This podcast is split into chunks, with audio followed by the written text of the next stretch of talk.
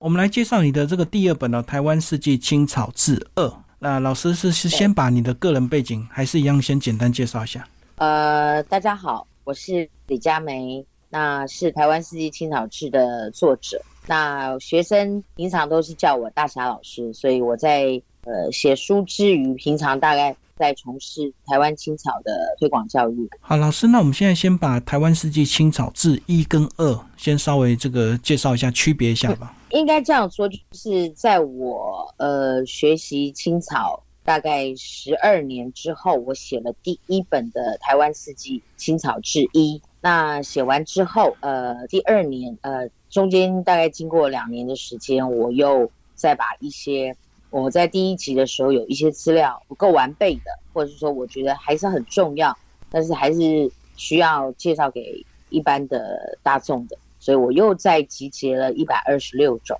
所以等于说台湾四季青草志的一跟二两集，我一共介绍了台湾的两百四十九种的青草。那两集它描述的方法有没有一些不一样，或是有一些差别？因为我本来就是希望能够用所谓的。二十四个节气，一年有春夏秋冬四个季节，然后一共有二十四个节气，所以一样也是透过呃节气的方式来介绍每一个呃节气里面会应时生长的一些青草。我还是用这样子一个纲要来为大家介绍台湾四季生长的青草。好，那老师是不是就挑一些来帮我们介绍？先讲我们现在这个节气，应该算大暑，是不是？今年八月八号父亲节的当天就是立秋，所以现在其实已经进入到秋天了，已经入秋了啊。只是说，因为一般来说秋天的时候，因为夏天的暑气还没有消散，所以我们还是会觉得天气蛮热的啊。那一般人也有把所谓的初秋这段时间，我们会把它称之为秋老虎。所以其实天气的炎热程度是不会输给大暑的，有时候。甚至会比大暑还要热，秋天就正式开始了，所以我们会一天一天的感觉到呃秋天的凉意，然后再加上秋天的时候会很多的台风，所以一阵秋雨一阵凉，我们会开始觉得天气慢慢的进入到比较凉爽的季节。那所以在这个季节里面呢，我通常都会介绍一些让大家能够开始把身体的呃一些气。往内收，因为我们养生就是讲春夏养阳，然后秋冬养阴，所以说在秋冬的时候，我们介绍的青草绝大多数是比较是以养肺跟养我们的筋骨跟氧气为主。老师挑几个帮我们介绍吧。好，以目前的时序是立秋来说的话呢，因为夏天的感觉还有嘛，哦，所以。大概会介绍一些我们在草地里或是在菜谱里比较常见的一些所谓的青草类。那这些青草像大家比较熟悉的，像白凤菜啊、红凤菜啊，还有一些在有一些园圃当中我们会常常看到的角菜，还有呢就是在草地上我们会看到一些开紫色花的，我们叫做新叶母草。大概是这一些属于比较草本的植物。在秋天的呃初秋的时候，我们比较会常常遇到过，然后希望大家在野地里如果有机会的话，也注意一下。那当然，如果你自己有园圃的话，你可能会发现这个时候角菜呀、白凤菜呀、红凤菜呀都长得特别好，因为这个季节就是属于呃这一类的蔬菜，所谓的青草在生长的季节。哎，老师，你这本书名叫做《青草志》，那意思就是说里面的植物都可以拿来熬煮吗？这是一个很好的问题，因为呃，其实我在台湾四季青草志的第二集，我希望能够更说明了，其实我们台湾的青草不单单只是草本的，其实它还含刮了藤蔓，还有灌木、乔木、蕨类，当然还包含了一些所谓的有毒植物。嗯，那只是说我们在应用的时候。其实台湾的青草，它含瓜的应用方式，除了可以吃，也就是食用之外，它其实还包括了外用。例如说，在野外的时候，如果受伤的话，有一些青草，它可以捣烂，可以敷在我们受伤的地方。那甚至有一些呢，也可以拿来呢，就作为沐浴用。那当然，如果不能食用的，大部分我们都是比较建议大家是属于外用，外用的范围就很大了。呃，有些可能可以做外敷，也可以做所谓的洗澡用。所以其实台湾青草不完全都是可食的植物，这是完全正确的。对，好，所以你说有些是有毒，那有毒是哪一些？呃，应该这样讲吧，就是如果以台湾四季青草志，我现在目前写的第一集跟第二集来说的话，在第一集当中，大概一百二十三种当中，有毒的植物占了三种。那这一次呢，有一百二十六种的青草，大概有所谓的唯毒的植物，大概是九种，所以它的比例大概是我们如果有一百种青草的话。大概差不多平均会有三种，只有三种，它可能是在它的草性上面，它是有一点点不适合人食用，应该这样说。所以这九种唯独它就是用外敷就对了。哎，对，因为在过去我们呃先民们他们使用青草的经验当中，不完全是把它拿来食用，有很多是在他们日常生活中，他们可能会拿来。在食衣住行，除了吃之外，也可能可可以做成衣服，有些可以做房子，那有些呢，也可能可以成为他们生活中的一部分，所以不完全都是拿来吃的。那台湾四季青草是在第二集当中介绍的九种有毒的青草，大部分是属于乔木类，像大家比较熟悉的油桐花啊，油桐，还有苦楝。刺桐这一类的，其实它们有应用性，但是不太建议大家拿来食用。这个我相信，就是植物在跟人类的关系上面，应该不会局限在只有吃这件事情吧。图不同的，对，不是每个东西都拿来吃。对，因为有人问我说：“哎，老师，那我们如果到野外去，是不是会发生这个误食的现象，就是吃错？”吃错这些所谓的植物，那我就会觉得说，台湾目前其实确实是需要有这个植物的，大家有一些基本的素养。因为其实我们到山林里面去，树林或者是花草，它不完全就是给人类食用，其实它也有其他绿化呀、保育啊的功能哦。所以我们可能不见得一一到野外去看到开了花或长了果实的植物，我们就一定要。把它摘下来，然后放到放到嘴巴里去吃，这可能也是需要大家共同来一起来宣导的。因为其实万物不见得是为了人类而生的，因为其实他们自然有他们自己的生命力。就跟很多菇类，我们看起来很漂亮，对不对？然后尤其是雨后就突然冒出来，那很多人就会以为是一般的香菇，就拿来吃了。一样的道理，对，是一样的道理，就是它是因为环境的关系，因为它的湿度够。它就长，但它并不是在跟你招手说来来来来来吃我，并没有这样啊，因为因为这个菇类对其他的动物或者对整个环境来说，它算是一个呃很重要的一轮呐，应该这么说，就是每一个植物它都有它在这个环境当中的定位，但是并不是完全是为人类而而生的。所以很多时候，学生到野外去也会问说：“哎，老师，这可不可以吃？”哦，大概一开口都是以人的立场，就是他可不可以吃？那如果说你跟他说这个东西，嗯，没有可以吃这件事情，他马上就说：“哦，好好。”他就不太注意了。事实上，这个观念都是要慢慢的透过各种的管道来跟大家宣传。其实，呃，人类只是整个。地球当中一个小小的一个部分，其实有很大的部分都属于动植物。所以有些它的生长是为了给某一些动物或特定的昆虫去食用，不是给人食用的。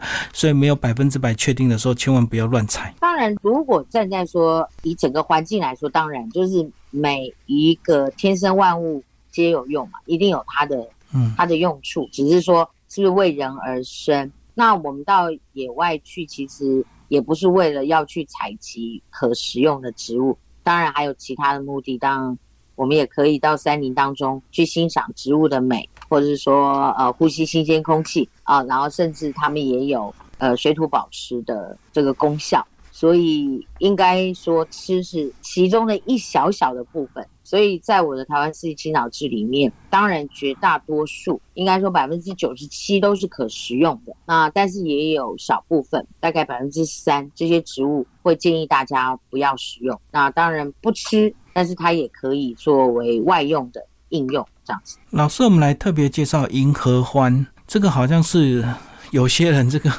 很像大力的想要去砍伐它这样子。对，没有错。银河欢，我们目前的不管是野地了，或者是在一些都市的边缘，我们常常会看到银河欢。那这个银河欢呢，呃，因为它是国外引进，那在台湾它已经蛮驯化，就是很规划在台湾的这个环境当中，而且它长得很好，所以其实我们常常都会看到银河欢。然后再加上因为它有豆荚，所以说它的繁殖能力也蛮高的。那当然，就是因为现代人比较少用这个银合欢，所以就会觉得这个植物好像是没有用的。事实上，银合欢存在我们环境当中，应该大家常常都会看到啦，只是说我们现代人没有特别去用它。我倒是好奇，就是为什么李大哥会特别说银河欢？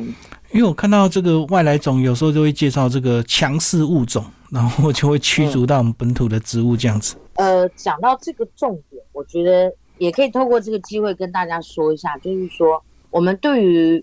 物种这件事情，就是说呃，我们区分为说台湾有很多的原生植物，对啊，也有一些所谓的本土植物。比如我强调就是台湾的四季的本土植物，本土的意思其实就是它现在还长在我们台湾的土地上哦。那当然，台湾土地上曾经有很多植物，现在我们也看不到。那当然也包括，就是说，呃，有很多是从国外，可能透过各种方式来到我们这个土地上，植物不完完全全都是原来土生土长就长在这个土地上的。很多像您说的银河欢，确实它就是从美洲过来的。那但是在先民早期的时候，应用上银河欢是应用的非常多，因为它很多嘛，所以说就有。把它做成纸浆，也有在应用的，就是说并不是说哦外来种进来之后，它只有造成环境的伤害，事实上它也有对于我们在这里生活的人生活上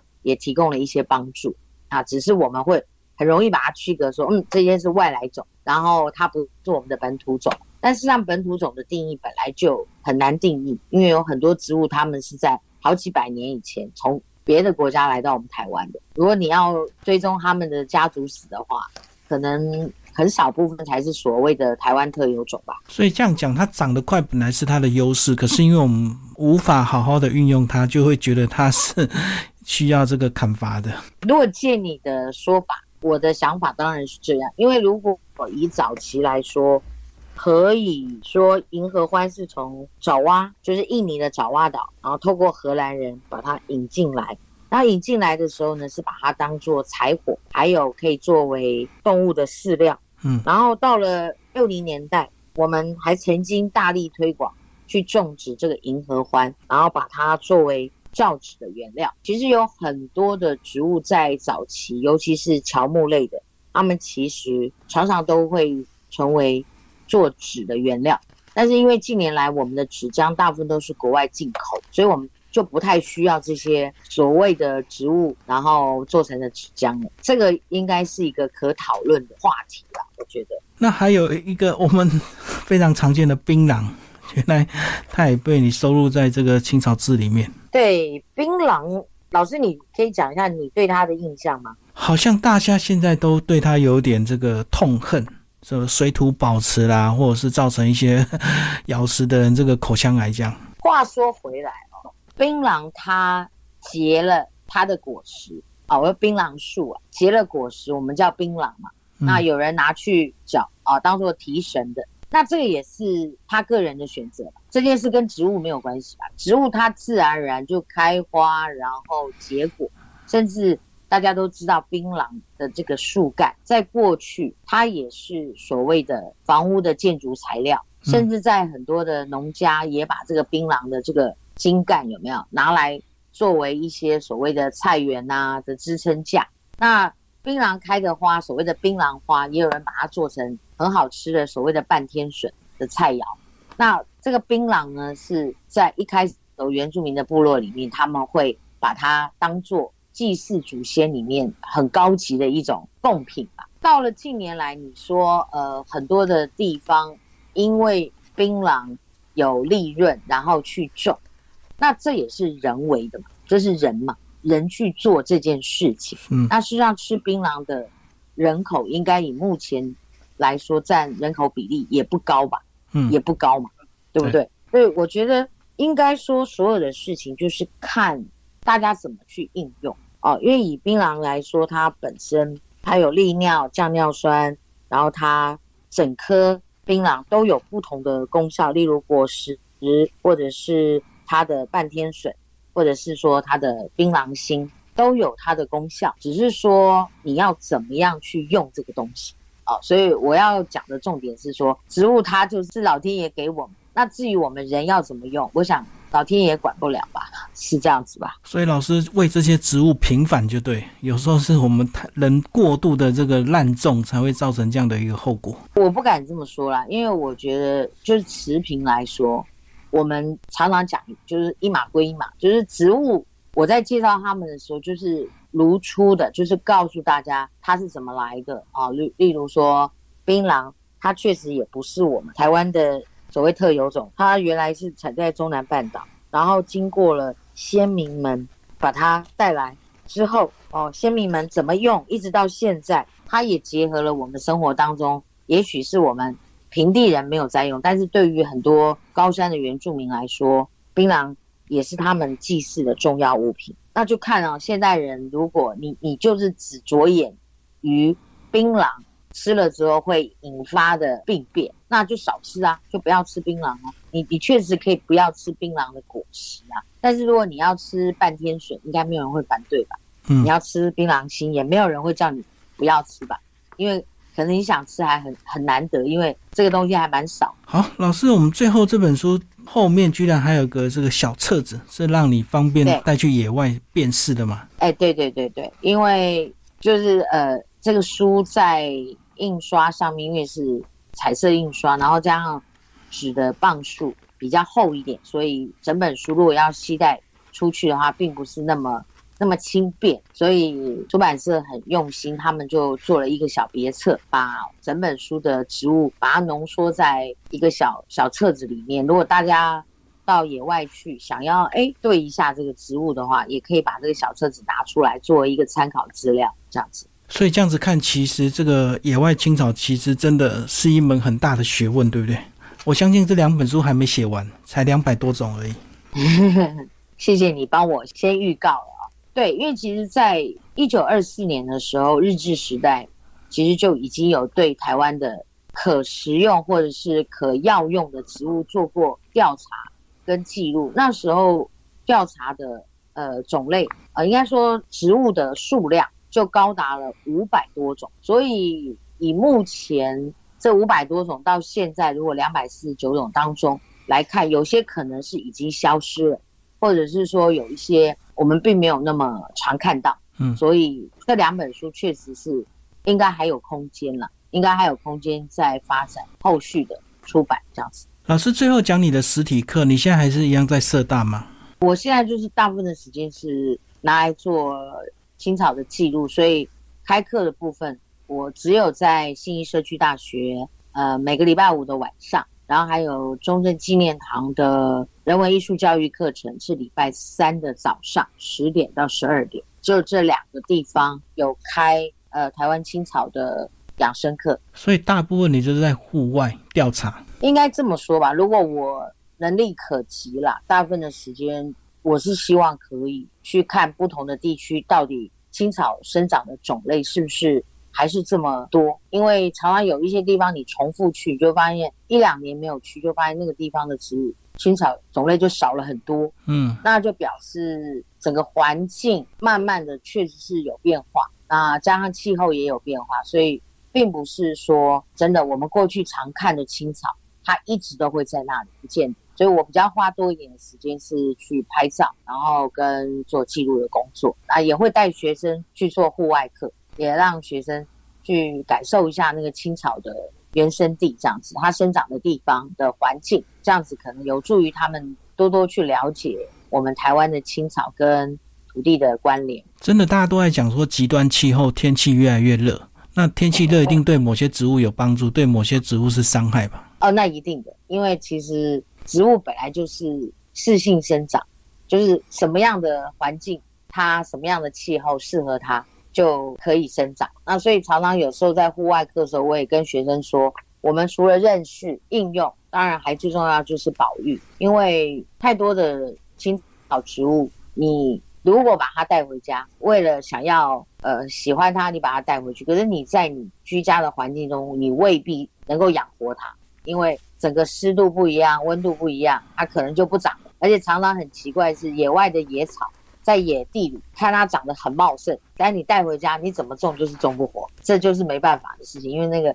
那个真的就是有环境的条件在里面。真的，而且我现在发现台湾蛮多公司都在开发所谓的这种青草淬炼技术，对不对？把它变成茶包，还真的好多好多那种养生啊、养肝的那种各式各样的茶，市面上竞争的。所以老师应该有关注到这一块吧？应该这样说吧，就是说，因为大家还是忘不了，就是我们先民们。一直传承的这些所谓的自然疗法，因为青草巷还是有人会去抓一些药草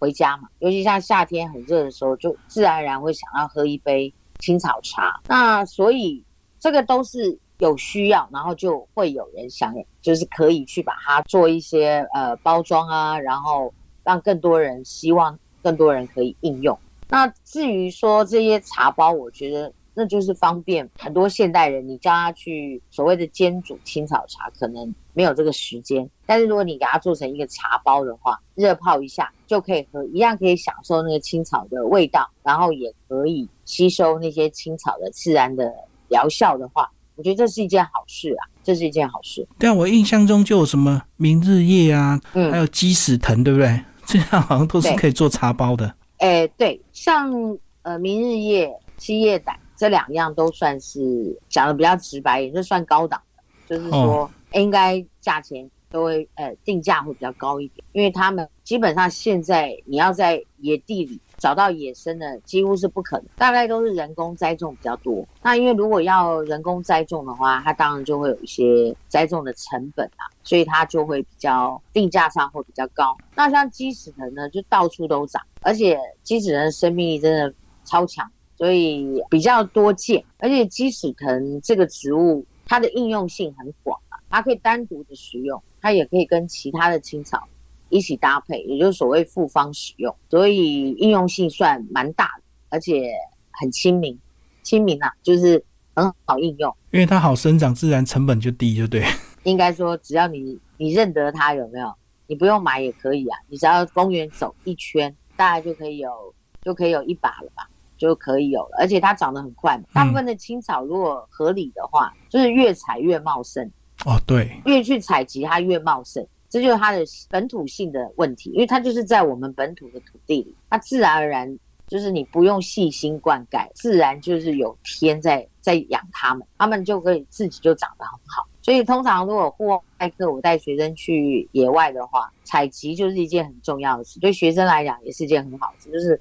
看到长得很多的，就拿剪刀给它剪一剪，带回家煮水喝，也帮这个环境有没有哎做一点除草的功效，这也都是一件好事。哎，所以他那个理论是不是说，因为你去采摘它，激发它求生的意志，所以它就长得更茂密？应该有吧？那当然，另外一方面就是它就是不怕你采啊，因为。这个人只是生物当中的一个嘛，因为其他就是你你不踩它，可能也有其他的动物会来吃它吧，它就是一个循环嘛。反正它的生长势就是很茂盛的啦，而且因为它的它是藤蔓的植物，所以它很容易生长，这个是最基本的，所以不怕你你吃就对了，因为它是可食用的植物。那以前我就听人家讲说，这个木瓜跟树下那个根把它钉铁钉。然后木瓜就会长得特别好，就是激发 它的那个求生。对啦，那个是果树啦，因为果树的话，通常人都是为了要结果，结这个果实，你去种嘛。那你当然会想尽各种办法，就是要逼它长出果实啊，那都是人想出来的方法啦。那当然也后来有经过证实，也确实